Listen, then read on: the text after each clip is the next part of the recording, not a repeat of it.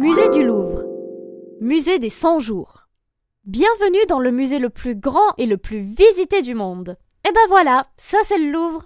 Mais avant d'être un musée, ça a été une forteresse, un palais royal puis impérial, bref, réaménagé sans cesse depuis le XIIe siècle. Avec ses 560 000 œuvres en réserve et 38 000 exposés, il balaye le monde du Moyen Âge jusqu'au milieu du XIXe siècle. Sa visite est évidemment incontournable, mais bon courage pour choisir entre les huit départements du musée. Buzzy Tip. Dis-toi qu'en passant 30 secondes par salle, cela te prendrait 100 jours pour le visiter dans sa totalité.